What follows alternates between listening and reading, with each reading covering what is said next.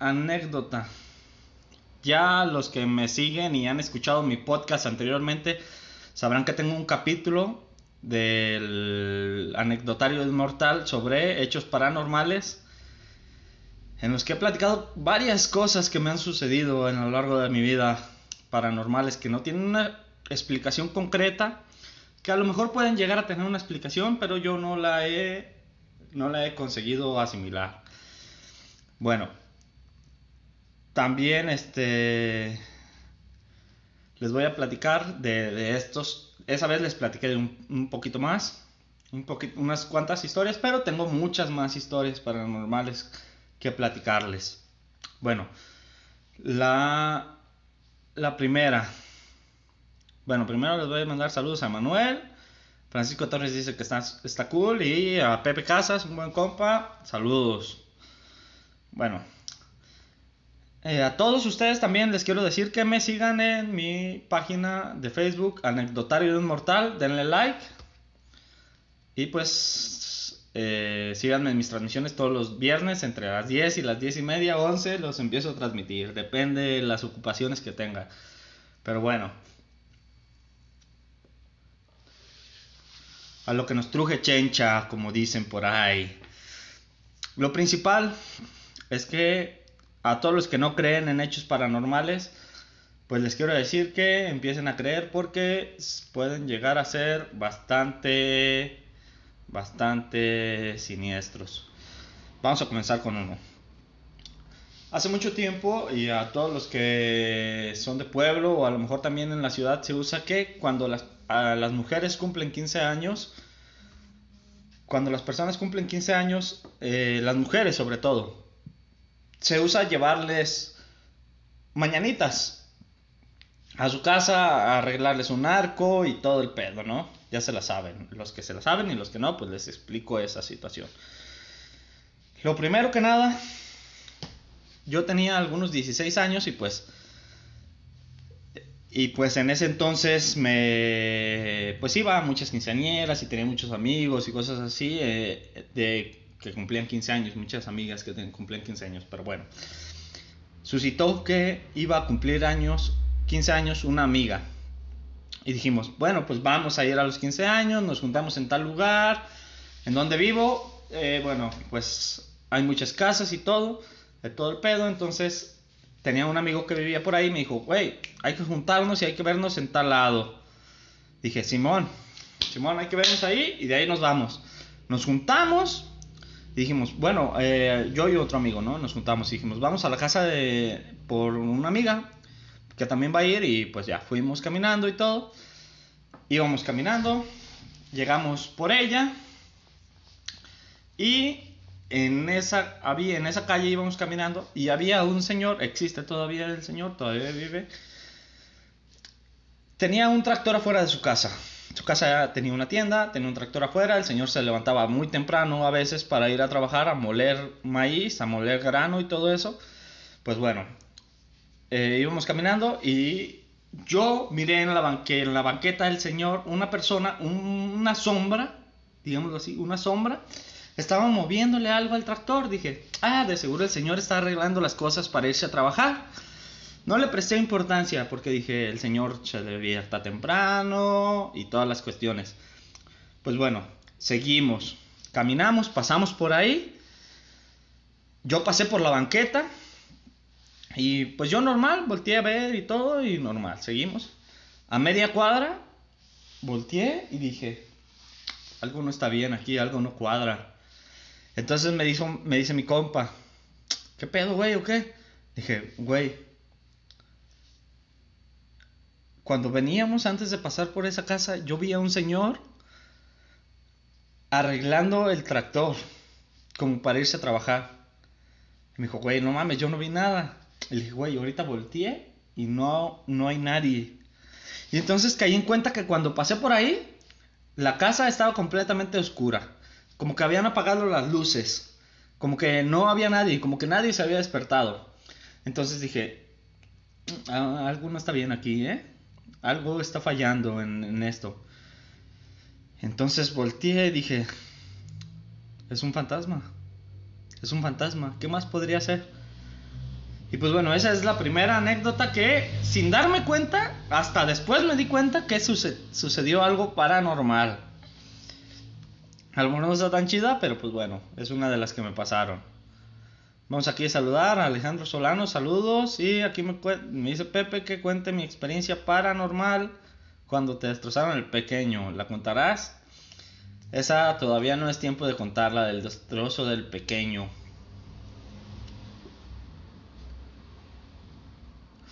Todos los que están aquí, pues sigan, sigan compartiendo para que más gente se una a la transmisión.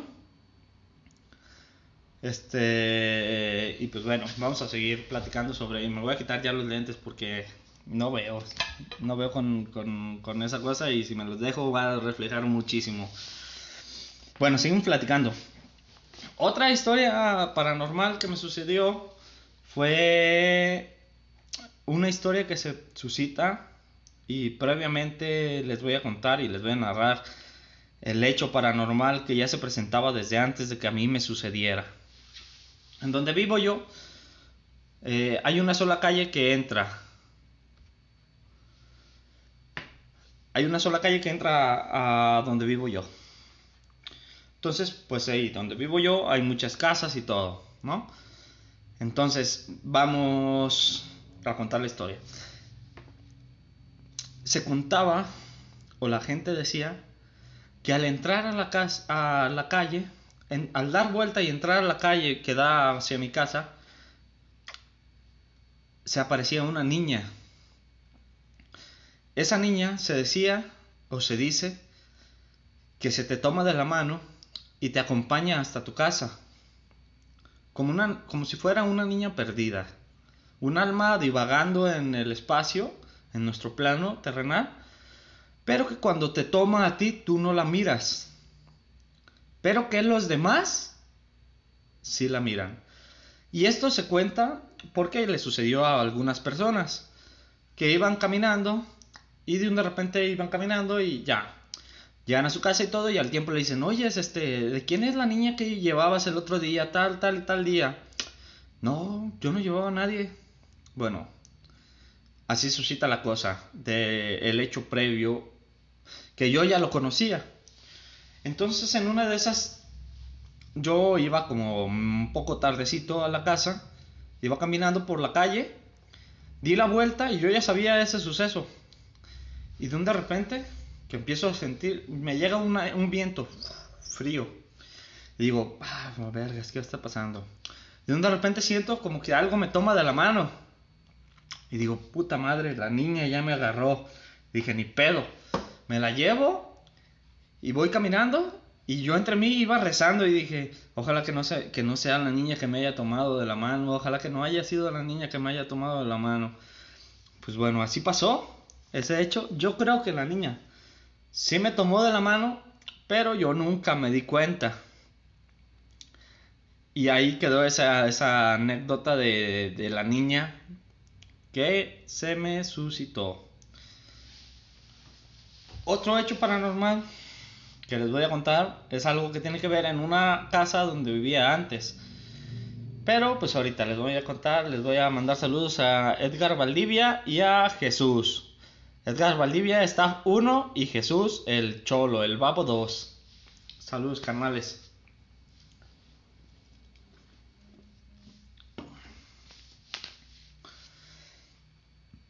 El otro hecho que les voy a platicar tiene que ver un poquito más en cuestiones de percepción, ¿no? En cuestiones de percepción de, las personas y, y gente que se sugestiona y gente que no se sugestiona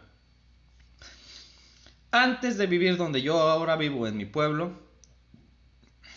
vivía en un, en un, este, en un barrio que digamos no estaba muy habitado. Sí estaba habitado, pero no estaba muy habitado. Se llama Los Lotes de Conyello. Para los que no, para, que, para los que no saben de eso. O los que no son de San Martín, ¿no? Es un lugar donde hay varios, varios, este, Mm, terrenos que están vendidos, pero la gente no construye.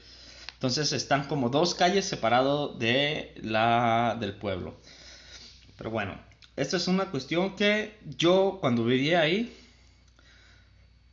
todos los días, todos los días en la noche escuchaba pasos, escuchaba pasos en la azotea.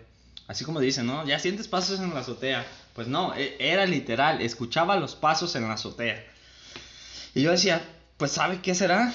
Alguien que se subió a la azotea, el miedo de que alguien se vaya a meter a la casa, X. Así pasaron muchos años, muchos años, muchos años. Toda mi infancia de la primaria me la viví con ese miedo. Para ese entonces, las casas viejitas tenían un, un hoyo en, el techo que era, se le llama tragaluz, un hoyo en el techo. Ahora les ponen domos, pero anteriormente en las casas más viejas les ponían un cubo de vidrio grueso que dejaba entrar la luz del día para que no estuviera tan oscuro el cuarto, ¿no? Entonces en la noche yo todos los días que escuchaba los pasos decía, oye, ojalá que no pase por ahí para no ver la sombra. Así pasó el tiempo y dejé de tomar la importancia, me cambié de casa y todo. Entré a la secundaria y entonces en un momento dice una eh, se arma una dinámica en la que íbamos a contar historias de terror y iba a ir una persona y nos iban a desdeñar todo ese esas teorías.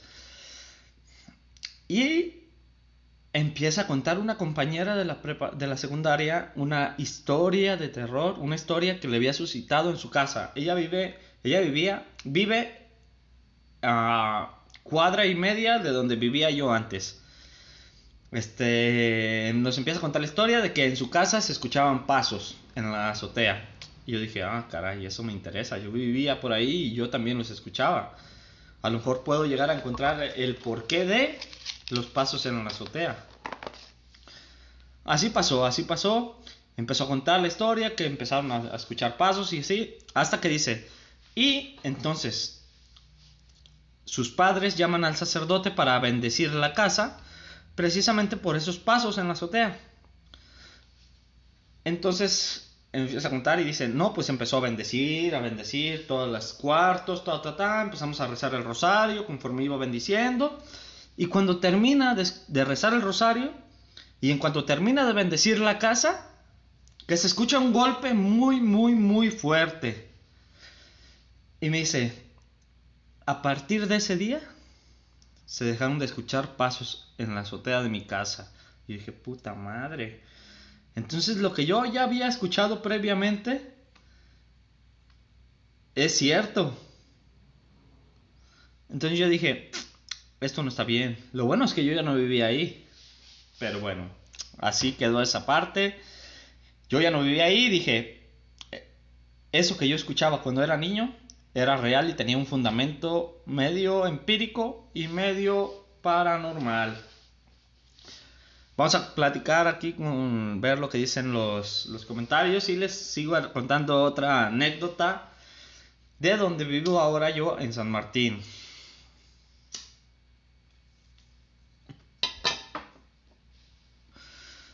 Aquí me, me, comentan, Juan Charlie, esa sale aquí enfrente de la casa de con Doña Elia. Y efectivamente, no sale, o sea, llega, creo que llega hasta ahí. Creo que te acompaña hasta ahí y ahí desaparece en realidad te toma de la mano y la llevas desde la entrada que les comentaba previamente. ¿Qué me comenta Francisco Casas? Chida tu gorra. Es la de el Thanos Buchón, la del Cook. Y ahí disculpen por los gallazos y el pelo, el pelazo. Dice el Gustavo. Dice, ¿te pones bergamota para tener esa barba? Me pongo verga, compa, nomás. Nada más crean. No me pongo nada. Me había puesto en algún tiempo, pero soy muy decidioso y no soy mucho de llevar mucho, mucho, mucho tiempo eso. Entonces me he puesto unas dos o tres veces. Pero no me he puesto mucho. Por eso no tengo una barba tan tupida ni tan así.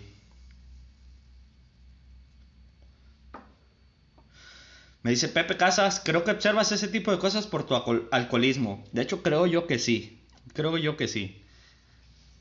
Itzel Aguirre, mi sobrina, dice, qué miedo, bye. Y sí, qué miedo, la neta.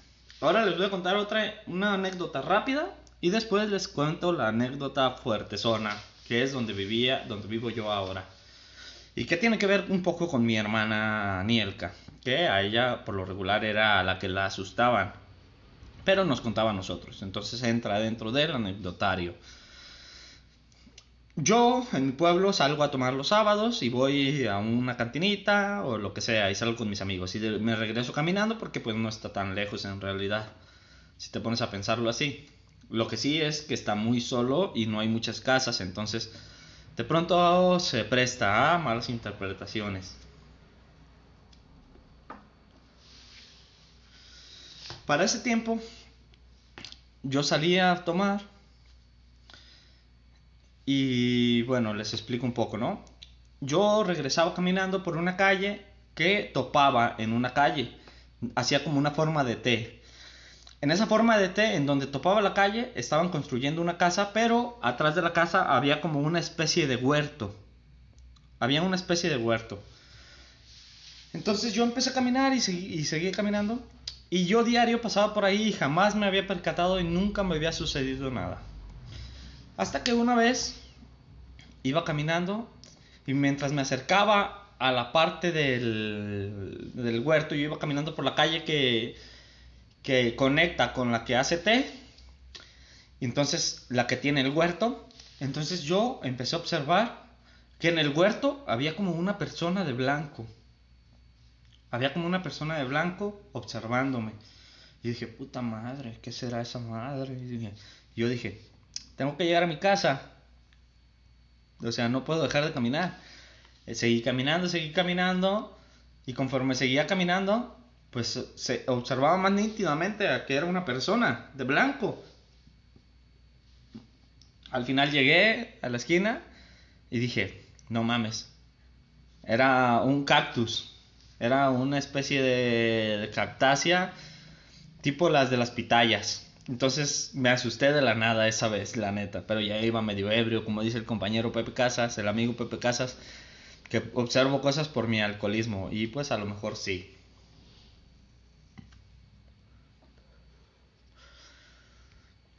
Y ahora sí les voy a contar la anécdota de donde vivo actualmente en San Martín de Hidalgo, Jalisco. Por aquel tiempo, mi abuela todavía, todavía tenía vida, todavía vivía. Entonces nos empezó a contar que ella, cuando se levantaba de la cama, sentía en su espalda, sentía en su espalda que la, que la empujaban, como pequeños empujones, pequeños empujones, pequeños empujones en la espalda, como queriéndola aventar, queriéndola aventar. Y dije yo, esa madre nunca la he sentido yo. O sea, ya esa fue una conexión directa, un encuentro de tercer tipo con los, con los fantasmas. Otra, a mi hermana Nielka, y a ella la ha seguido durante muchos lugares, o sea, no solo ha sucedido en mi casa, sino que en su casa, en la casa de aquí, Guadalajara, donde vivía con ella, pues le sucedía. Le sucedía todas estas cuestiones. Ahora, la cuestión es que ella dormía, se dormía y a las 3 de la mañana despertaba y enfrente de ella una sombra de una persona alta observándola. La casa completamente cerrada y alguien observándola. Y tú dirás, güey, no mames.